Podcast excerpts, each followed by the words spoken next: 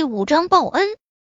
沈贝依立马起身，恭敬的呼唤：“少少爷。”宁少臣扫视了局促的人一眼：“你出来。”而后不忘叮嘱宁小溪：“早点睡，明天起不来就不去了。”哦，知道了，爸爸。宁小溪应和，还不忘对沈贝依露出一口白牙，明显的幸灾乐祸。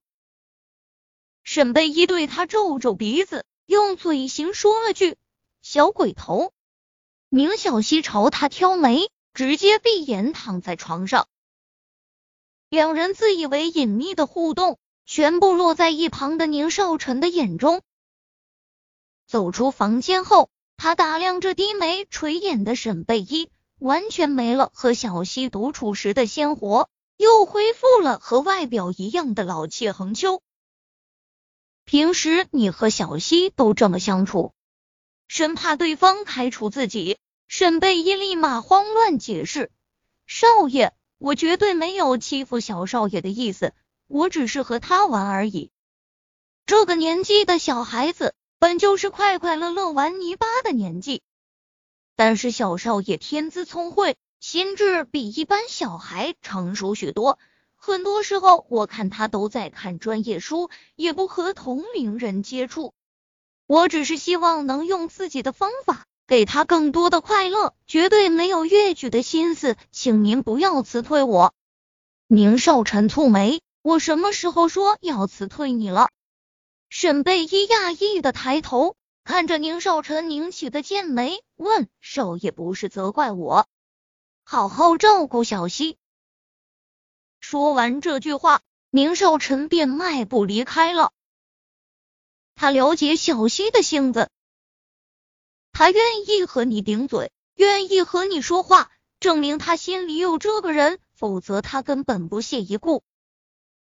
比如对高文，他就连顶嘴都不会。第二天一早，沈贝一拎着小溪的书包出门的时候，就看到车里坐着的高文。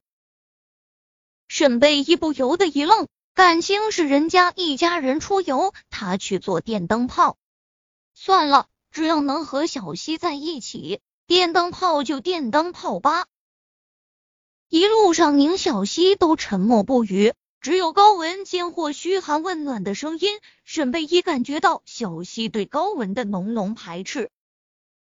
小溪不喜欢他，但是高文无论从哪个方面来说，都可以算是尽职贴心的后妈了。车子行驶了三个小时，抵达射穴岛的时候，刚好是中午。射穴岛名字虽然听着有点瘆人，但景色极美。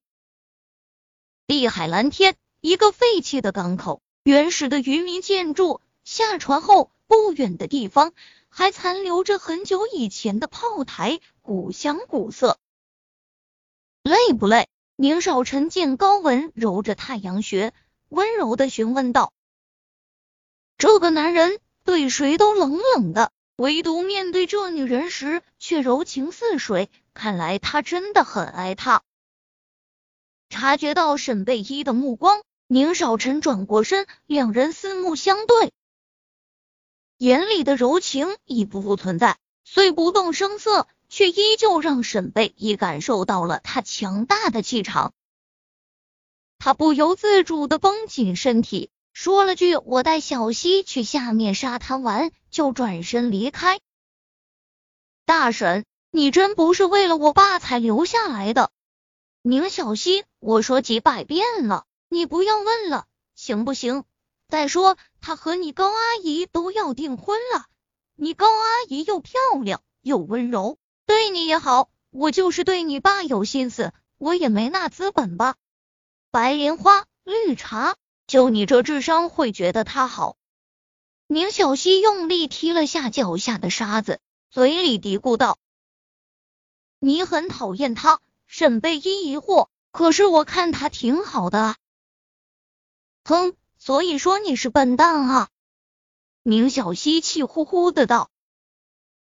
对于他的语出惊人，这段时间沈贝依早已习惯，扯了扯嘴角，说：“你爸觉得他好就行。